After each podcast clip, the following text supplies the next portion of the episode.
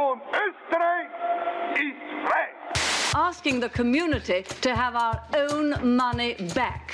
Über die Jahre hat das Volk auf der ganzen Linie gesiegt.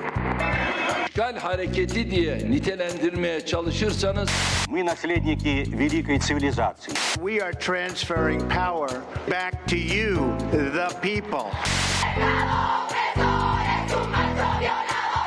The majority of voters will be Africans.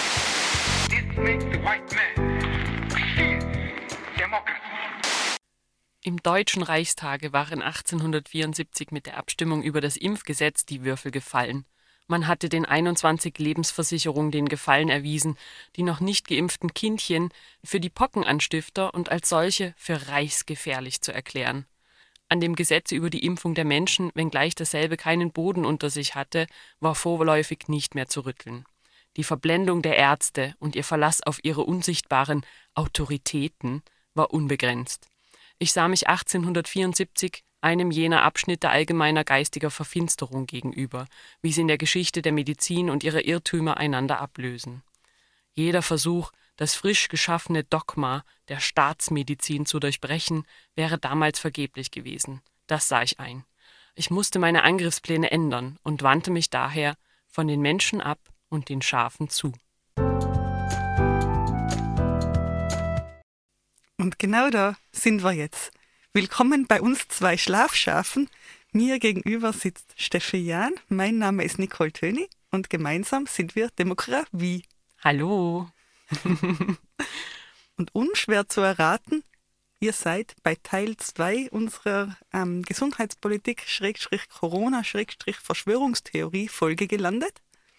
Und das war gerade ein Auszug aus der wunderbaren Zeitung der Impfgegner, die äh, nicht äh, 2020 oder 2021 erschienen ist, sondern die Jahreszahlen haben uns da jetzt ein bisschen verraten, tatsächlich ein historisches Dokument sind. Nämlich geht es da um die, äh, um die, den Start der Pockenschutzimpfung und des, der Impfpflicht gegen die Pocken im Deutschen Reich.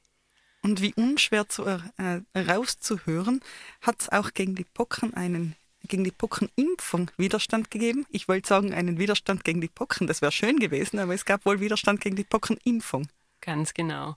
Und äh, das Spannende daran, und ich glaube, das hat dieser Auszug ganz gut gezeigt, ist, dass ähm, die Rhetorik, die da verwendet wird, also wenn da von Staatsmedizin gesprochen wird, wenn da sowas wie äh, Autoritäten in Anführungszeichen äh, gesetzt wird, das sind ja alles Sachen, die wir heute noch ganz genauso hören. Das heißt also, so leid es mir tut, die modernen Impfgegner sind leider ziemliche Abkupferer.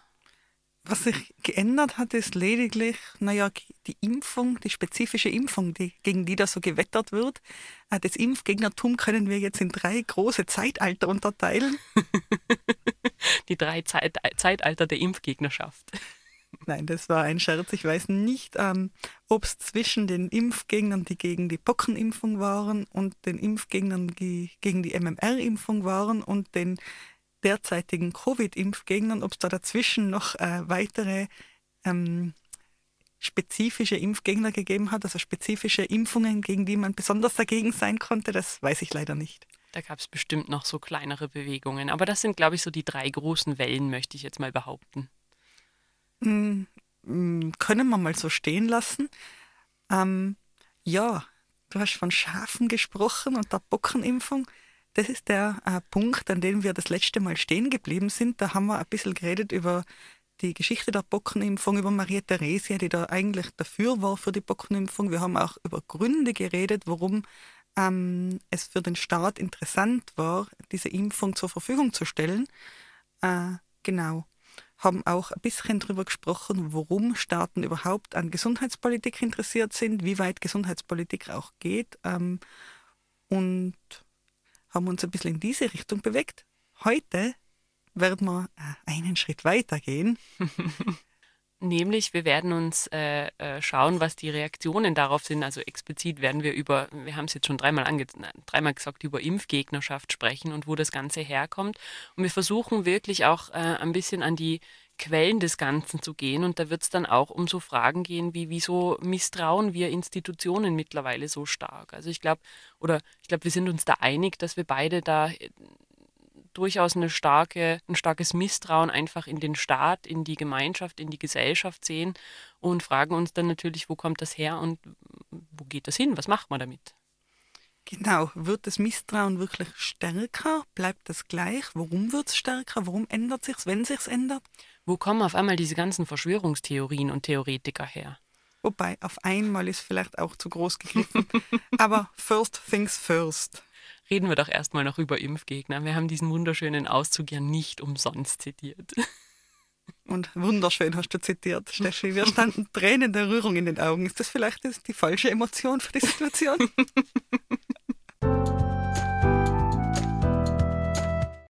Woher kommt Impfgegnerschaft eigentlich? Denn ähm, es ist jetzt natürlich ein großes Thema. Es ist jetzt etwas, was quasi im Mainstream angekommen ist, dass man sich mit äh, Fragen, warum überhaupt impfen und warum nicht impfen, auseinandersetzen muss. Aber das Thema der Impfgegnerschaft ist, wie man eben an diesem Auszug schon gehört hat, ja doch schon etwas älter. Und insbesondere auch ähm, wenn man sich die Argumentationen der äh, aktuellen Impfgegnerschaft, der Gegnerschaft gegen Corona anschaut, ähm, dann sind das äh, ganz, ganz viele Sachen, die aus der äh, Impfgegnerbewegung gegen den MMR-Impfstoff äh, stammt. Ähm, kurz zur Erklärung, der MMR-Impfstoff ist gegen Mumps, Masern, Röteln. Es sollten ihn, der Großteil unserer Hörer hat ihn mit Sicherheit in seiner Jugend bekommen. Hoffentlich. Gehört zum Standardprogramm äh, bei den Kinderimpfungen, schützt eben gegen Mumps, Masern und Röteln. Sehr, sehr ähm, unangenehme Kinderkrankheiten, die auch sehr, sehr gefährlich werden können. Also insbesondere die Masern sind kein Zuckerschlecken und äh, nicht sehr zu empfehlen.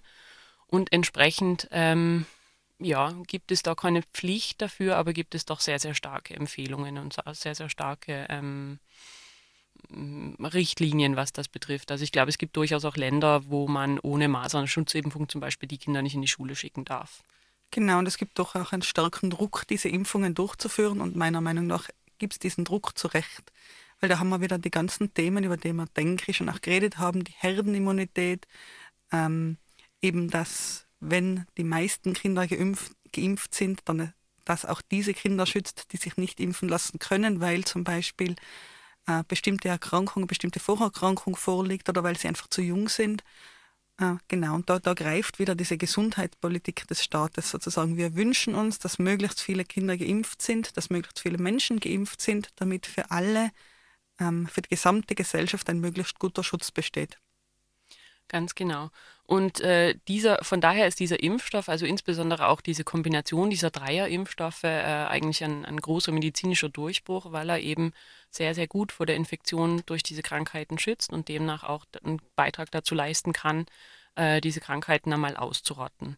Ähm, den Impfstoff gibt es, jetzt müsste ich wirklich schätzen, aber ich glaube, so seit den frühen 19er, 90er Jahren spätestens ist der äh, Standardprogramm unter den Kinderschutzimpfungen. Und ähm, in den frühen 90ern gab es dann aber, und hier fangen wir mit den Impfgegnern schon an, gab es dann aber so die ersten hm, Bewegungen oder die ersten Stimmen, die das Ganze mehr oder minder in, in Frage gestellt haben und die hm, ja, Nebenwirkungen ähm, in irgendeiner Form in Frage gestellt haben. Und ähm, dabei gab es dann Stimmen, die ähm, die Vermutung geäußert haben, dass die Impfung mit diesem Impfstoff äh, bei Kindern Autismus auslösen könnte. Und das ist jetzt ein ganz, ganz wichtiger Punkt. Das ist nämlich so das Hauptargument der Impfgegner gegen diesen Impfstoff. Dieser Impfstoff, dass dieser Impfstoff äh, zu Autismus führt. Ich muss gleich hier an der Stelle ganz, ganz deutlich sagen, dass er das nicht tut. Es gibt mittlerweile genügend Studien, die wirklich auch zeigen, dass Impfstoffe nicht Autismus auslösen können, dass das Quatsch ist. Ähm, Autismus ist eine schwerwiegende Erkrankung und eine, eine, keine lustige Sache. Das wollen wir um Gottes Willen jetzt an der Stelle nicht ähm, herunterreden, aber es wird eben nicht durch Impfungen ausgelöst. Und tatsächlicherweise ist das Ganze ein Beispiel dafür, wie sehr, wie sehr die wissenschaftliche Community auch als solches funktioniert. Da gab es diese These, dass Impfungen Autismus auslösen könnten und in Folge, weil dieser Verdacht im Raum gestanden ist, hat es eine ganze Reihe von Studien gegeben, äh, bei denen man dann versucht hat, diese These zu falsifizieren oder zu verifizieren und long story short, sie wurde falsifiziert und das in wirklich einer Reihe von Studien. Also es gab keine einzige valide Studie, die da einen Zusammenhang gefunden hat. Lediglich eine sehr dubiose. Ganz genau. Und diese sehr dubiose Studie ist leider, leider das, was auch die Impfgegner bis heute immer wieder in, zu Felde führen, denn diese sehr, sehr dubiose Studie ist leider in einem recht renommierten, äh, in einer recht renommierten Zeitschrift erschienen, in The Lancet. Ähm, die ist äh, gemacht worden oder veröffentlicht worden von einem britischen Arzt namens Andrew Wakefield. Der hat ähm, eben vermeintlich nachweisen können, dass bei äh, einer Gruppe seiner Patienten Autismus durch diese Impfung ähm, dann ausgebrochen vermeintlich ist. Ähm, Probleme dieser Studie beinhalten aber unter anderem, dass er das Ganze, dass er für seine Studie lediglich zwölf Kinder untersucht hat, die ihm, und das ist hinterher erst rausgekommen, ähm, alle vermittelt wurden über eine Anwaltskanzlei, die äh, nach Beispielen gesucht hat oder nach, nach, Mandant, äh, nach Klienten gesucht hat, mit deren Hilfe sie den Hersteller dieser MMR-Impfung verklagen wollten. Das heißt, die haben eindeutig eine, eine Agenda gehabt bei der Auswahl dieser Patienten. Er hat diese Patienten eins zu eins übernommen und es ist dann auch im Nachhinein nachgewiesen worden, aber eben erst viele Jahre später, dass er Daten gefälscht hat, dass er die Krankengeschichten dieser Kinder ähm, teilweise falsch wiedergegeben hat, um eben seiner Studie oder seinem Zweck, seiner Hypothese zu entsprechen, damit er dann sich hinstellen konnte und sagen könnte, ich habe nachgewiesen. Das Problem ist, wie ich vorhin schon gesagt habe, dass diese Studie bis heute von vielen Impfgegnern zitiert wird und als Nachweis gesehen wird dafür, dass dieser Impfstoff eben gefährlich ist und dass sie deshalb ihre Kinder nicht impfen sollten. Es gibt also eine einzige Studie, die besagt, dass Impfen in Zusammenhang mit Autismus steht. Und diese eine Studie ist nachgewiesenerweise eben nicht korrekt. Da ist nach, nachgewiesenerweise mit nicht wissenschaftlichen Methoden und ähm, mit einem Bias gearbeitet worden, mit einer Agenda gearbeitet worden. Und demgegenüber steht eben eine ganze Reihe von Studien, die eben Gegenteiliges zeigen, die eben zeigen, dass Impfen und Autismus nicht korreliert sind. Ganz genau. Nun kann man sich natürlich die Frage stellen, warum sollte der das tun? Der ist doch Arzt, der hat doch nur das Wohl seiner Patienten im Kopf, äh, im, im, im, auf der Agenda. Warum sollte er denn lügen? Oh mein Gott, woran könnte das liegen? Naja, ihr könnt es wahrscheinlich schon erraten, der gute Mann ist von besagter Anwaltskanzlei, die ihm auch die Patienten vermittelt hat, bezahlt worden. Nicht nur das, er hat nicht nur von der Anwaltskanzlei nachweislich Geld erhalten, sondern er hat zur gleichen Zeit auch einen äh, Mono-Impfstoff gegen Masern entwickelt und zum Patent angemeldet. Ähm, jetzt muss man dazu sagen, dass er explizit nicht die Impfung an sich als Konzept äh, darin quasi verurteilt hat, sondern seine These war, dass die Kombination dreier Impfstoffe, Mumps, Masern, Röteln, das Immunsystem überfordert und dadurch der Autismus ausgelöst wurde. Das heißt, er hat natürlich an der gleichen Stelle dann sofort den Armen äh, und an der Stelle wirklich meiner Ansicht nach benutzten Eltern ähm, seinen eigenen Impfstoff äh, unterschieben können. Und ähm, ja, also um es kurz zu machen, der Mann hat damit richtig viel Kohle verdient und hat zu Recht dann entsprechend auch von der britischen Ärztekammer wurde ihm die Zulassung entzogen. Aber leider wird nach wie vor mit denselben Methoden durchaus Geld verdient, auch mit denselben, ich sage jetzt bewusst Lügen, denn nichts anderes ist es, wird nach wie vor Geld verdient, wird nach wie vor Eltern eingeredet, ähm, bestimmte Dinge seien gut für ihr Kind, obwohl genau das Gegenteil der Fall ist. Und dabei mischt Andrew Wakefield bis heute kräftig mit. Also ähm, als ihm die Zulassung entzogen wurde, war ihm das an der Stelle schon relativ egal. An der Stelle ist er nämlich schon in die USA ausgewandert und wurde in den 90ern bei diversen Talkshows eingeladen. Das ging, glaube ich, sogar bis zu Oprah, die ihn eingeladen hat, weil eben so eine, so eine so eine Art Autismuspanik in den 90ern in den USA herrschte. Plötzlich haben alle das Gefühl gehabt, ich sage das jetzt bewusst mit Anführungszeichen, die ihr nicht sehen könnt, ähm, dass so viele Autismusfälle zunehmen und das muss ja an was liegen. Und da kam er natürlich ganz genau zum richtigen Zeitpunkt und wie gesagt, wurde in Talkshows rumgereicht, hat Vorträge gehalten und hat damit im Grunde genommen Millionen verdient. Ähm, Fun Fact am Rande, ähm, vor bis glaube ich, vor zwei Jahren, ich glaube sogar noch bis zum Beginn der Corona-Pandemie, hat der gute Mann in einer Villa in Florida mit einem ehemaligen Supermodel gelebt. Schön für ihn. Man muss auch auf eine kleine Sache da jetzt noch hinweisen, die leider etwas typisch ist für die Medienlandschaft, ähm, wo Medien auch dazu beitragen, dass solche Verschwörungstheorien und solche, ähm, solcher Irrglaube auch verbreitet wird. Denn ähm, es ist so ein bisschen ein, ein, eine typische Sache, wenn es ähm, ein Thema gibt und dazu zwei Meinungen, dann werden diese Meinungen als gleichwertig dargestellt. Und im Allgemeinen ist das eine gute Sache. In politischen Diskussionen ist es eine gute Sache, Meinungen als gleichwertig darzustellen. Wenn wir aber aufs Feld der wissenschaftlichen Fakten kommen ähm, und innerhalb der Me und in den Medien zwei Diskussionsgegner sich gegenüberstehen und der eine steht für die gesamte wissenschaftliche Welt, für alles Wissen, das wir als Menschheit angesammelt haben, und der andere steht für irgendwas gut Verschwurbeltes, das er sich selber ausgedacht hat, dann ist da ein klares Missverhältnis gegeben. Und dieses Missverhältnis wird aber so nicht transportiert. Diese beiden Personen werden eins zu eins sich gegenübergestellt. Das wird ähm, allein durch diese, diese Präsentation dieser Personen dann oft als gleichwertig transportiert und das ist ein bisschen ein inhärenter Bias im System, sage ich jetzt mal. Das ist ja auch ein ganz, ganz großes Problem äh, bei der Vermittlung oder bei der, bei der Diskussion zum Klimawandel, wo dann auch ähm, quasi ein Wissenschaftler für 98 oder 99 Prozent der wissenschaftlichen Community stehen muss und aber trotz allem allein gegen einen Leugner steht. Und das transportiert einfach die Verhältnisse nicht. Genau, also eigentlich müsste man da jetzt ähm, 100 Ärztinnen und Ärzte auf die Bühne stellen oder 1000 Ärztinnen und Ärzte und auf die andere Seite diesen einen einzigen, wie hieß er nochmal? Andrew Wakefield. Genau, diesen einen einzigen Andrew Wakefield und dann müsste man diesen Ärzten, Ärztinnen und Ärzten Wattebäusche geben und einfach den Herrn Wakefield ähm, da so bewerfen lassen und dann wäre er so in einem Haufen von tausend Wattebäuschen und das wären dann so symbolisch die Argumente, unter denen er begraben liegt.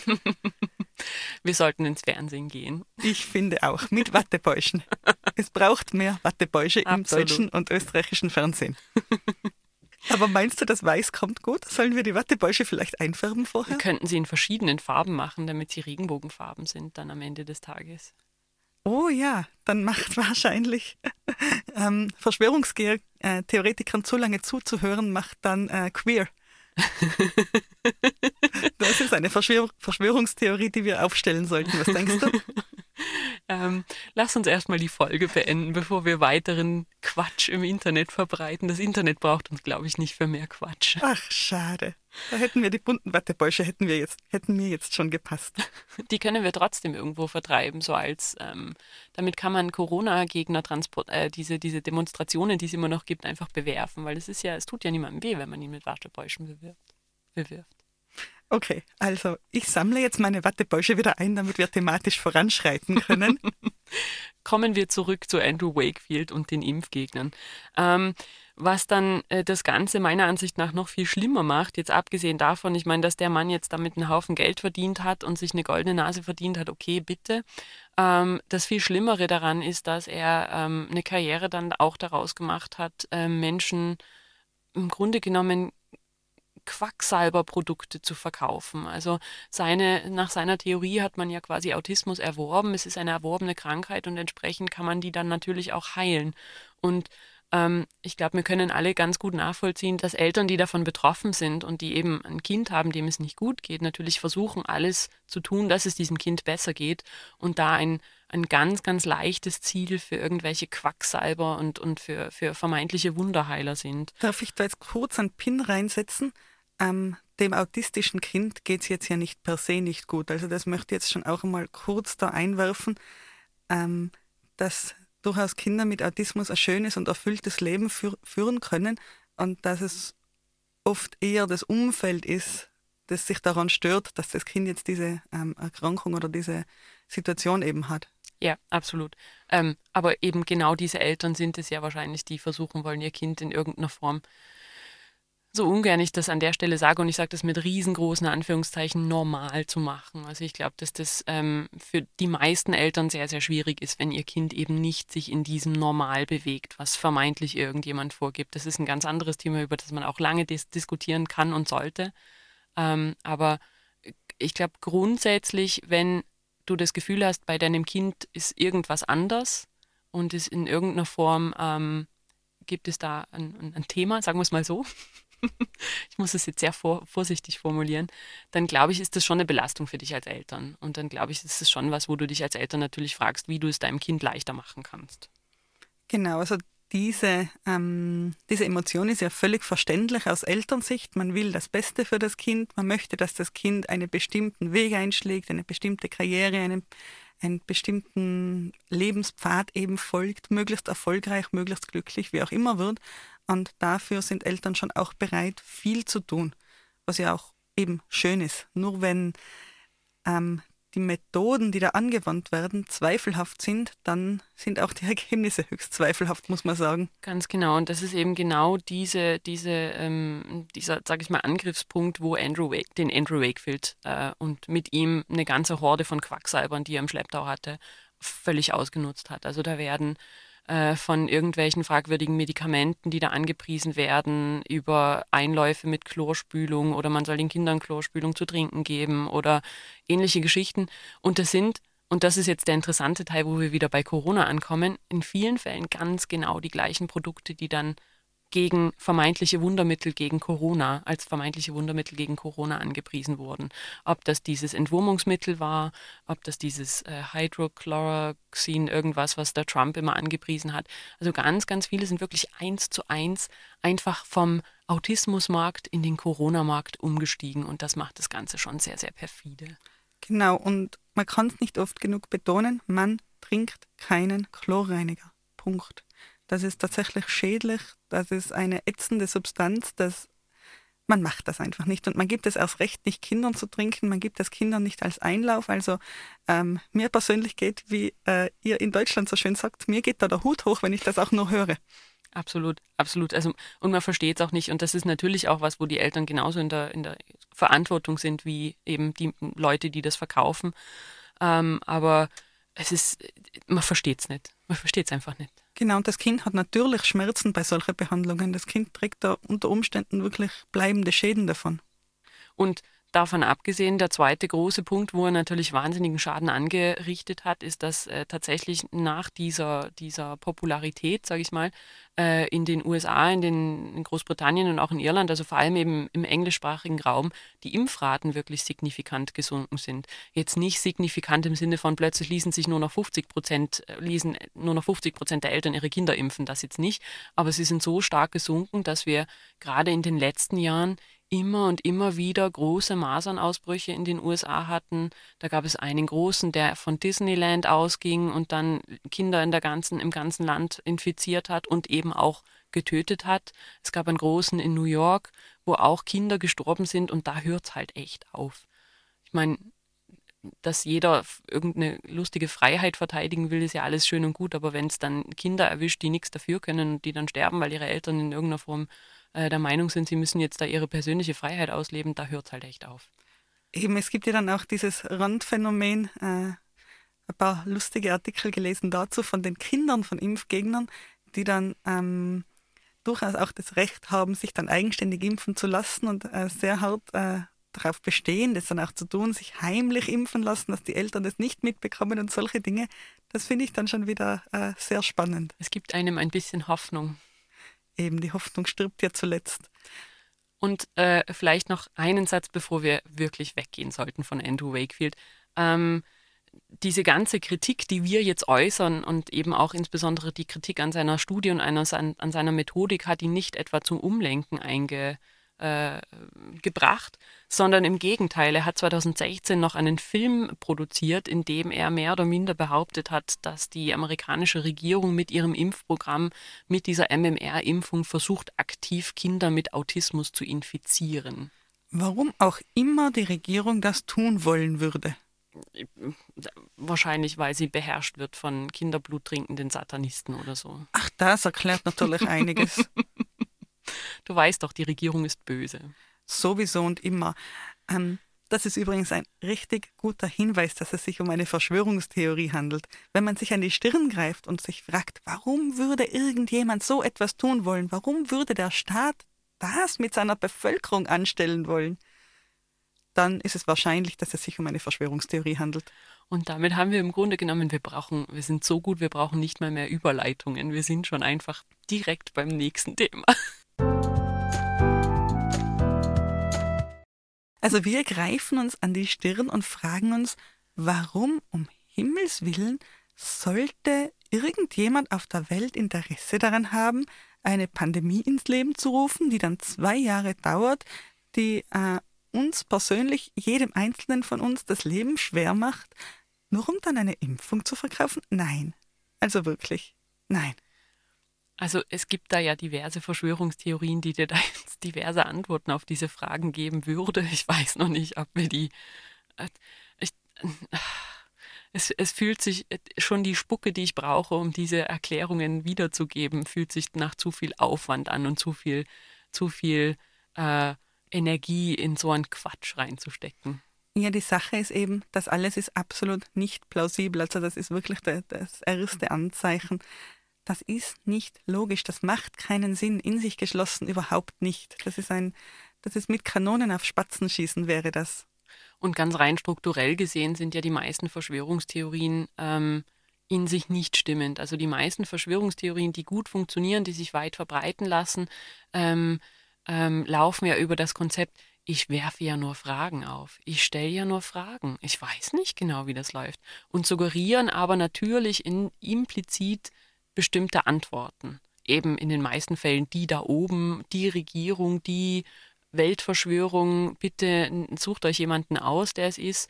Ähm, in den meisten Fällen wissen wir, glaube ich, eh alle, dass da in irgendeiner Form antisemitische Verschwörungstheorien dahinter stehen, aber selbst wenn dies nicht sind, es sind immer die da oben, aber es wird nie genau gesagt, wer das ist, sodass jeder Einzelne da seine persönlichen Befindlichkeiten dranhängen kann, sodass jeder Einzelne da die projizieren kann, die er gerade doof findet. Und dadurch kann man das, das Ding natürlich viel weiter verbreiten und kann auch die Leute viel mehr einen unter einer Verschwörungstheorie, indem ich eben nicht sage, so und so und so hat, läuft es, weil das ist auch was, was klar widerlegt werden kann, sondern ich werfe ja noch Fragen auf.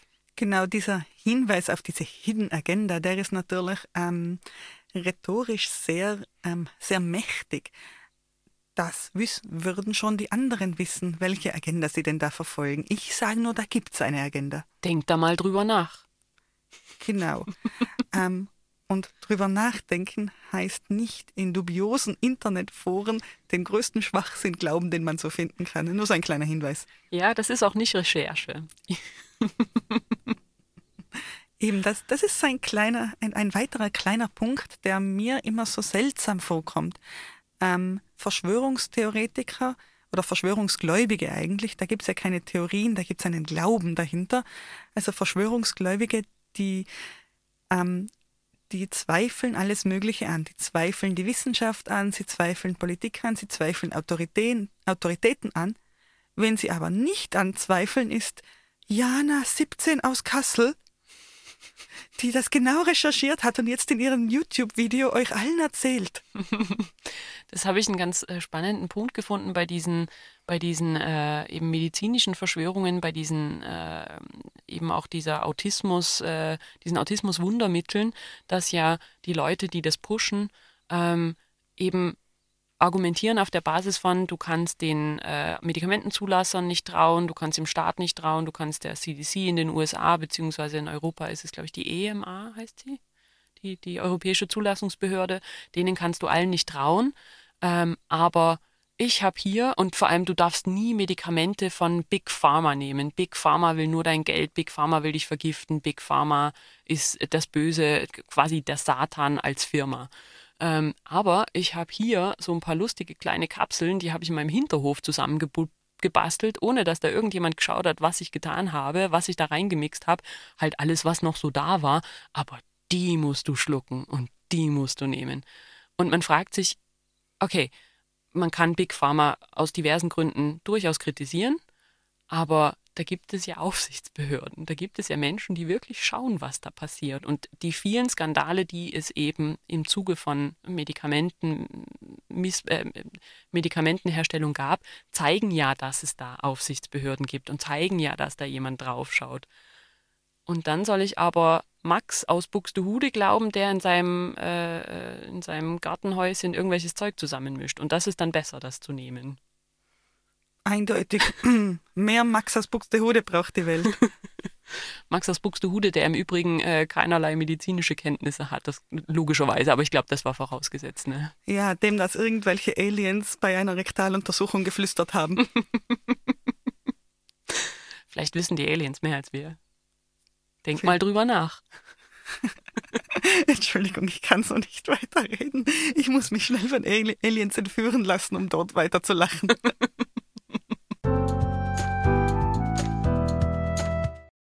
Was dahinter steckt, ist doch eine viel ernstere Frage. Woher kommt denn eigentlich all dieses Misstrauen, das äh, Verschwörungstheoretiker, Verschwörungsgläubige in unsere Institutionen haben? Du hast es schon aufgezählt, da wird dem Staat misstraut.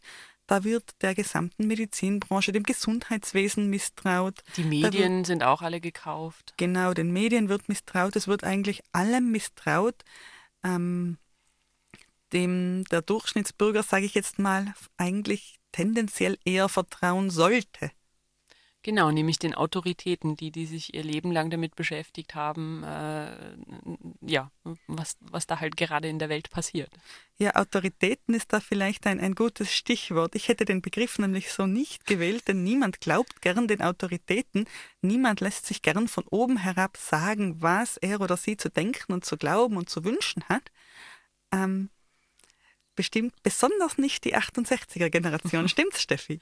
Ganz genau. Ähm, ich habe da einen ganz interessanten Artikel gelesen, äh, der sich eben genau mit dieser Frage äh, beschäftigt hat, wo kommt dieses Misstrauen her? Und der das ein bisschen abgeleitet hat, zum einen von ähm, über die Aufklärung, über die 68er, also im Grunde genommen über die, ähm, sage ich mal, intellektuelle Entwicklung Europas in den letzten 200 Jahren oder 300 Jahren und ähm, der eben eigentlich aufgezählt hat, dass ja diese eben Bewegungen wie die Aufklärung oder die 68er zunehmend ähm, alte Autoritäten oder alte Hierarchien in Frage gestellt und niedergerissen haben. Das ging mit Gott los während der Aufklärung, das ging bei den 68ern weiter, wo dann also plötzlich die Politiker sich rechtfertigen mussten für das, was sie tun, wo sich die Alten, die Elterngeneration rechtfertigen musste für das, was sie getan hat und was sie aktuell tun. Und ähm, im Grunde genommen dieses Infragestellen, dieses Hinterfragen, was tust du da und warum tust du da, ist ja grundsätzlich gerade in einer Demokratie, in der ich ja aktiv involvierte Bürger möchte, nicht schlecht. Das Problem ist, wenn das Ganze zu sehr, sage ich mal, ausufert, sodass man niemandem mehr glaubt, sodass man alles in Frage stellt, sodass man ähm, im Grunde genommen äh, ja alle, alle, alle gemeinsame Basis niederreißt, dann wird es zu einem Problem. Jein, ähm, ich glaube, man kann durchaus und darf durchaus auch alles in Frage stellen. Ähm, der Punkt ist nur, wo baust du dann wieder auf? Und die Wissenschaft hat ja dann durchaus eine Methodologie, Methodologie entwickelt, wie man aus diesem Punkt im Nirgendwo, an dem man dann sitzt, wieder in die Realität findet, wieder ähm, zu Beobachtungen findet, die dann mit der Realität deckungsgleich sind und dann zu Theorien findet, die uns eben, ich sage mal unter Anführungszeichen, die Welt erklären. Denn um nichts anderes geht es ja. Wir müssen ja für die Dinge, die wir beobachten, und ich bin jetzt auf einer sehr Metaebene, das ist mir, mir bewusst, aber trotzdem, wir müssen für die Dinge, die wir beobachten, Erklärungen finden. Wir müssen Theorien finden, ähm, die mit unserer Beobachtung übereinstimmen. Und eben das ist essentiell der, der, der Kern wissenschaftlichen Arbeitens. Wie kann ich mir die Welt erklären? Und die Welt erklären, das funktioniert ganz oft dann mit Statistiken, mit Berechnungen, mit Zahlen, Daten und Fakten. Das funktioniert, indem man Experimente macht, indem man ähm, eben eine, sich eine Theorie überlegt und diese Theorie dann versucht zu falsifizieren oder zu verifizieren.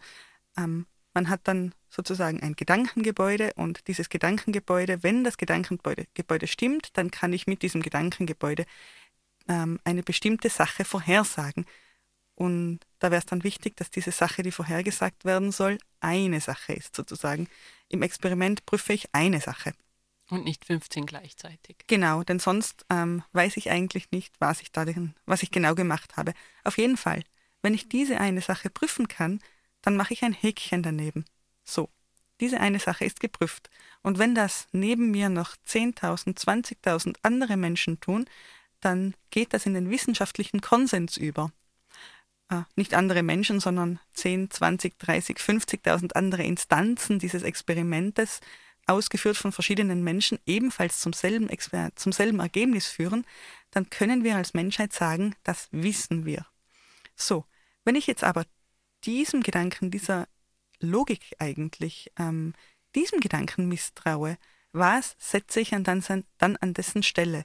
Was setze ich an die Stelle von äh, Logik und Beweisbarkeit? Und da wird es meiner Meinung nach happig. Ganz genau. Also ich glaube, was da ganz, ganz wichtig ist, ist, dass das, das, was du gerade beschrieben hast, ist ja diese, diese wissenschaftliche Methodik, das gute wissenschaftliche Arbeiten, wie man bei uns immer schön gesagt hat, im, im geisteswissenschaftlichen Zusammenhang. Das heißt, wir stellen, wir haben Regeln aufgestellt, wie gutes wissenschaftliches Arbeiten funktioniert, was es bedeutet, ähm, konkrete Regeln, wie ich zu arbeiten habe. Und ganz kurz noch eingeworfen, diese Regeln, die wir da aufgestellt haben, auch diese Regeln sind nicht aus der Luft gegriffen. Ich weiß zum Beispiel, ähm, wie viele, wie oft ein Experiment einen bestimmten Ausgang haben muss, damit ich es in diesen wissenschaftlichen Kanon aufnehme. Und da gibt es eine mathematische Erklärung dazu, warum das genau so oft ist, wie oft ich das dann haben möchte und nicht weniger oft. Eben und ganz, ganz wichtig ist, dass wir, ähm, wenn wir diesen Regeln folgen und wenn wir ähm, davon ausgehen, dass diese Regeln, ich meine, die werden ja, glaube ich, auch nicht einfach so hingenommen, sondern die werden eben, wie du sagst, die werden begründet. Es gibt Gründe dafür, warum die Regeln so sind, wie sie sind und die werden durchaus auch, zumindest im geisteswissenschaftlichen Bereich, auch immer wieder mal ähm, diskutiert und aufgeworfen, warum machen wir das so und sollten wir das anders machen und sollten wir da vielleicht unsere Regeln ändern. Ähm, aber wir, wir, wir einigen uns auf die und einigen uns dann darauf, dass das, was eben im Zuge dieser Regelungen quasi ich mir erarbeitet habe, dass das dann durchaus auch als Fakt gelten kann, im Gegensatz zu, ich sitze in meinem Gartenhäuschen und schuster mir etwas zusammen. Auf jeden Fall ist es mehr Fakt als das Zusammengeschusterte im Gartenhäuschen. Das heißt jetzt nicht, dass an äh, vermeintlich wissenschaftlichen Fakten nie mehr zu rütteln ist. Man kann sich durchaus Experimente überlegen, die eventuell bestehende Theorien auch widerlegen. Und man soll sich diese Experimente auch überlegen, man soll diese Gedankengebäude auch haben, man soll das ähm, durchaus auch überprüfen. Aber das ist jetzt das Wichtige. Alles, was nicht überprüfbar ist oder alles, was wir überprüft haben und nachweislich so nicht stimmt, das können wir getrost auch einmal zu den Akten legen. Und ich glaube, da haben wir, da sind wir auch so ein bisschen an der Krux der ganzen Geschichte. Du hast ja, du hast ja vorhin am Anfang schon mal kurz angedeutet, dass ähm, es auch gewisse Mechanismen gibt, wie die Medien solche, solche Dinge transportieren und wiedergeben. Und ich glaube, dass genau diese Komplexität, die ja dahinter steckt, diese Regeln eben in vielen Fällen nicht ausreichend erklärt und nicht ausreichend wiedergegeben werden. Und ich glaube, dass wir da ein großes Problem haben, warum ähm, der Wissenschaft so schnell misstraut wird, weil eben nicht klar ist, was der Unterschied ist zwischen, ich sitze in meinem Labor und arbeite nach gutem wissenschaftlichen Arbeiten ähm, und komme zu dem Ergebnis oder Max Meyer sitzt in seinem Gartenhäuschen. Genau, und es ist ja durchaus so, dass Ergebnisse, die aus einem Labor, die aus einem wissenschaftlichen Umfeld stammen, manchmal wirklich nicht leicht zu transportieren sind. Denn äh, in meinem Fachgebiet, ich bin Physikerin, da ist es zum Beispiel so, die Punkte, an denen man forscht, das sind kleine Bausteine. Und diese kleinen Bausteine, für die man dann äh, unter, unter Umständen ein Forscherleben lang im Labor sitzt und diesen einen Baustein versucht, ins große gesamte Puzzle einzufügen, diese Bausteine, die sind dann schon sehr schwer erklärbar. Da gibt es ein ganzes äh, Theoriegebäude drumherum, das zuerst erklärt werden muss, bevor der Baustein verstanden werden kann. Und diesen Aufwand in den Medien zu gehen, das wird oft eben nicht gemacht. Und wenn wir uns dann aus der Naturwissenschaft herausbewegen und in die Geistes- und Staats- und äh, äh, Sozialwissenschaften gehen, also in die Politikwissenschaft zum Beispiel oder auch eben die klassischen Geisteswissenschaften, da wird die Sache natürlich noch ein bisschen schwieriger, weil ich da relativ wenig weit mit Mathematik komme. Ähm, ich würde sagen, da wird die Sache ein wenig leichter, weil wir uns in Bereichen bewegen, die für äh, den äh, Menschen in seinem Alltag auch erfahrbar sind. Quantenphysik ist im Alltag für mich ähm, nicht unbedingt erfahrbar, wenn ich nicht ein bestimmtes Vorwissen äh, besitze und weiß, dass ich jetzt ein Phänomen beobachte, das in seiner Grundlage auf, Quantenphänomen, äh, auf Quantenphänomenen beruht, dann ist das für mich eben einfach nicht erfahrbar. Während, ähm, ich sage jetzt mal aus aktuellem Anlass, Kriege oder Gesundheitspolitik oder ähm, eben solche Phänomene, die sind eben schon erfahrbar. Das heißt, eigentlich sollte es da schon leichter werden, nicht schwieriger. Sie sind zwar erfahrbar, aber ich glaube, das große, die große Krux an der Sache ist, dass wir, wie wir ja schon in so gut wie jeder Folge angedeutet haben, dass es für die, dass die eine Problemstellung in der Politikwissenschaft oft nicht eine Lösung gibt. Also ich habe nicht dieses klassische wie in der Mathematik oder in der Physik, dass ich sage, ich habe eine Aufgabe und es gibt eine Lösung dafür. Das ist jetzt ein bisschen genau der Punkt. Du sprichst mir aus der Seele. Ich habe ja vorhin von dem Experiment gesprochen, dem naturwissenschaftlichen Experiment, wo man eine Variable hat. Alle anderen Dinge sind fix und diese eine Variable, da möchte man äh, den Ausgang wissen. Tja, ähm, in der in unserer beobachtbaren Welt, also in der sozialen Welt, sage ich jetzt mal, können wir nicht so einfach 99,9 Prozent aller Variablen ausschalten und dann nur diese eine prüfen. Und deswegen äh, sind solche sozialwissenschaftlichen Gegebenheiten dem naturwissenschaftlichen Experiment eben nicht zugänglich. Deswegen können wir nicht einfach den Finger drauf verlegen und es gibt keine monokausalen Ursachen. Genau. Was nicht bedeutet, das möchte ich an der Stelle als alte Geisteswissenschaftlerin auch nochmal sagen, dass alles, alles das, was die Geisteswissenschaftler machen, Quatsch ist und es interpretiert sich sowieso jeder nur das, was er will. Das also habe ich nicht gesagt. Nein, nein, es gibt durchaus auch in den Geisteswissenschaften Standards für äh, gutes wissenschaftliches Arbeiten. Ähm, aber natürlich funktioniert wissenschaftliches Arbeiten in diesen Fächern völlig anders. Genau, und eben diese, diese vermeintliche Monokausalität, die man sich aus der Naturwissenschaft wünscht, diese Klarheit, dieses, das ist der Grund und das ist die Theorie und mit dieser Theorie komme ich zu, immer zu einer eindeutigen Prognose. Ich kann unter Anführungszeichen die Zukunft vorhersagen, ich kann wissen, wie sich ein bestimmter Sachverhalt entwickelt. Das würden wir uns in der Sozialwissenschaft, denke ich, wünschen. Denn wenn würden wir das, wir das? ich sage mal, wenn wir wissen, genau wissen würden, welche Mechanismen Kriege auslösen, wie es zu Kriegen kommt, dann könnten wir doch als, ich bin, ich bin jetzt in einer sehr utopischen Welt, dann könnten wir uns doch als äh, Völkergemeinschaft, sage ich jetzt mal, als UNO, NATO, wer auch immer, äh, dazu entschließen, all diese Ursachen von Krieg ähm, aufzulisten und diese Ursachen dann eben zu bekämpfen und es nie wieder zu einem solchen Krieg kommen zu lassen. Denn eigentlich müsste ja jeder Staat und jeder einzelne Mensch auf diesem Planeten den Satz unterschreiben können, wir wollen keine Kriege mehr. Eigentlich. Punkti, Punkti, Punkti. Einer wohl nicht und der reitet beliebig, äh, besonders gern mit nacktem Oberkörper auf Pferden Richtung Sonnenuntergang.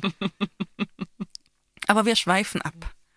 Oder tun wir das? Denn eigentlich, ähm, ob die Verschwörungstheorie jetzt besagt, dass Corona für, äh, gemacht ist, um uns alle zu steuern, oder ob die Verschwörungstheorie besagt, dass nur Putin weiß, wo es lang geht für die Welt, da sind wir dann auch schon nicht mehr äh, völlig, äh, da sind wir dann auch nicht mehr weit entfernt von dem totalen Wahnsinn. Ganz genau. Ähm, es ist ja ein ganz interessantes Phänomen, dass ganz viele dieser ähm, Corona-Leugner ähm, Kanäle, Medien, Gruppen ähm, äh, jetzt seit Beginn des Krieges gegen die Ukra der, der Russen gegen die Ukraine ähm, umgeschwenkt sind einfach mal auf äh, von wir stellen äh, die wir stellen die Corona-Politik in Frage zu, wir stellen das, was da in der Ukraine momentan passiert, in Frage, in welcher Form auch immer. Da gibt es auch wieder eine ganze Spannbreite, ähnlich wie bei den Corona-Leugnern, aber im Grunde genommen ist die Aussage entweder äh, Gott sei Dank ist Putin endlich mal, äh, haut er endlich mal mit der Faust auf den Tisch, bis das, was da passiert, ist alles nur inszeniert. Also zu einem Teil wird da einfach russische Propaganda weiter verbreitet, dass Putin äh, die Ukraine unter Anführungszeichen entnazifizieren würde, was natürlich kompletter Schwachsinn ist. Oder eben russische Propaganda, dass ja essentiell gesagt die Russen die Guten sind und die Ukraine jetzt eben befreit wird und eigentlich möchte die Ukraine ja befreit werden und ähm, die Menschen freuen sich und jubeln auf den Straßen, wenn die russische Armee kommt. Genau, und dann, wie gesagt, geht das Ganze bis hin zu, das ist sowieso alles nur inszeniert und das findet da gerade gar nicht statt. Übrigens, ähm, die Geschichte, dass äh, solche, solche Bilder, die ja dann auch entstehen, dass das alles nur geschauspielert ist und alles gefaked ist, also diese Idee von sogenannten Crisis Actors, äh, die ist in englischen Verschwörungskreisen auch schon länger unterwegs. Also es gab auch durchaus bei den Terroranschlägen in den oder bei den bei den Schulschießereien in äh, Newtown, also das war diese relativ große Schulschießerei in der Grundschule, als Obama noch Präsident war. Auch die in Parkland in Florida, da gab es genau das Gleiche. Auch bei der Schießerei in Las Vegas gab es schon diese, diese Idee in rechten Verschwörungskreisen, dass das alles nur inszeniert ist, dass es äh, eben Schauspieler gibt, die man dafür bezahlt hat, dass sie quasi weinend aus der Schule herauslaufen oder weinend vom Veranstaltungsgelände herauslaufen. Und ähm, ja, dass irgendeine Weltverschwörung ein Interesse daran hat, so etwas zu inszenieren, um von ihrem eigenen Tun abzulenken. Ähm, witzigerweise, oder ja, weiß nicht, ob es so witzig ist, aber äh, einer dieser Verschwörungstheoretiker, Alex Jones, äh, in den USA auch eine relativ große Nummer auf der rechten politischen Seite, ist jetzt gerade äh, von einem Gericht verurteilt worden dafür, dass er diese Behauptung weiter verbreitet hat und muss jetzt Schadenersatz an die Angehörigen ähm, der, ich glaube, da ging es um Newtown, äh, muss jetzt Schadenersatz an die Angehörigen äh, zahlen, äh, weil er behauptet hat, dass ihre Kinder gar nicht getötet wurden und das alles nur inszeniert ist und das alles nur Schauspiele sind. Hm, das ist natürlich äh, besonders perfide für die Betroffenen. Äh, aber genau dieselbe selbe Argumentation wurde ja auch äh, von Corona-Leugnern gefahren, dass eben in den Spitälern tatsächlich leere Betten herumstehen würden und nicht, so wie in den Medien gezeigt, die Intensivstationen volllaufen. Nein, eigentlich ist dort alles leer. Und auch da wieder die quasi weinenden Pflege- und Intensivkräfte sind alle nur bezahlt und sind alle nur Schauspieler. Nachdem sich unsere Folge jetzt noch fast dem Ende zuneigt, ich wollte eigentlich noch ganz kurz über die psychologischen Gründe sprechen, warum man den Verschwörungstheorien angehört. Sollen wir noch ganz kurz in diese Abgründe absteigen? Ja, bitte.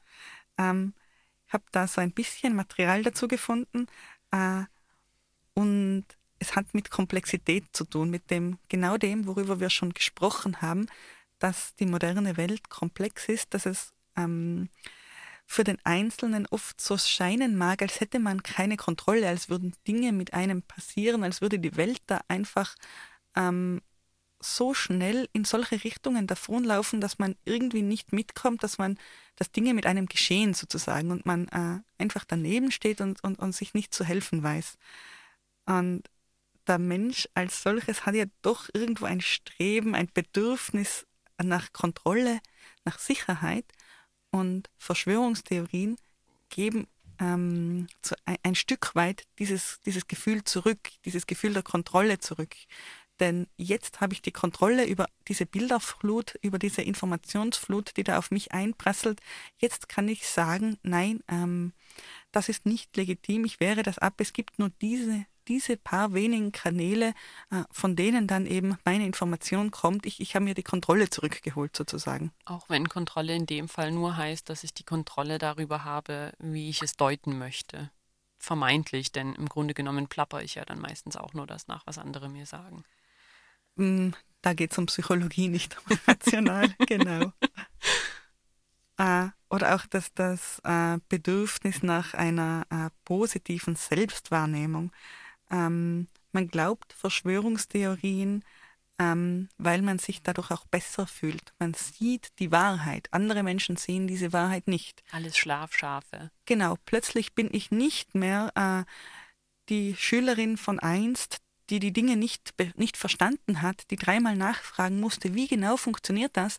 Nein, plötzlich bin ich ein Mensch, der alles durchblickt, der anderen Wissen voraus hat, der äh, eben sich selber jetzt in einem Licht wahrnehmen kann ähm, als etwas Besonderes. Eine von wenigen, die jetzt ähm, erkennt, wie das wirklich läuft und so weiter. Also diese positive Selbstwahrnehmung ist auch ein, ein Teil, den Verschwörungstheoretiker, Verschwörungsgläubige ähm, oft eben anwenden, den sie unbewusst wahrscheinlich anwenden, der eben äh, hilft, solche Verschwörungstheorien auch zu verbreiten. Man ist jetzt einer Elite zugehörig. Und ist gleichzeitig extrem skeptisch den wahren Eliten gegenüber.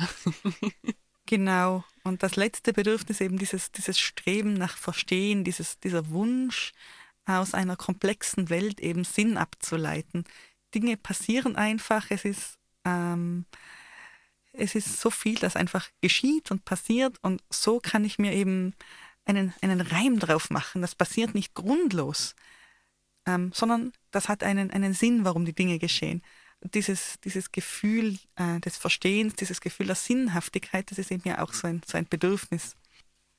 Und was da natürlich auch sehr, sehr gut wiederum aus Seite der Verschwörungstheorie äh, funktioniert, ist, Verschwörungstheorien geben ja oft relativ einfache Antworten oder relativ ähm, klare, sage ich mal, Linien äh, im Sinne von, äh, das und das und das und das ist alles passiert, weil es irgendwo in Washington eine äh, kleine Gruppe von Verschwörern gibt, die äh, Kinderblut trinken und äh, die Weltherrscher äh, heimlich die Welt regieren. Ähm, das heißt, ich kann dann relativ viele unterschiedliche Phänomene und relativ viele unterschiedliche ähm, ähm, Dinge, die mich stören oder die ich in irgendeiner Form als schlecht empfinde, alle auf eine Quelle zurückführen. Das heißt, ich habe eine relativ einfache ähm, mh, relativ einfache Erklärung für ganz viele verschiedene Dinge.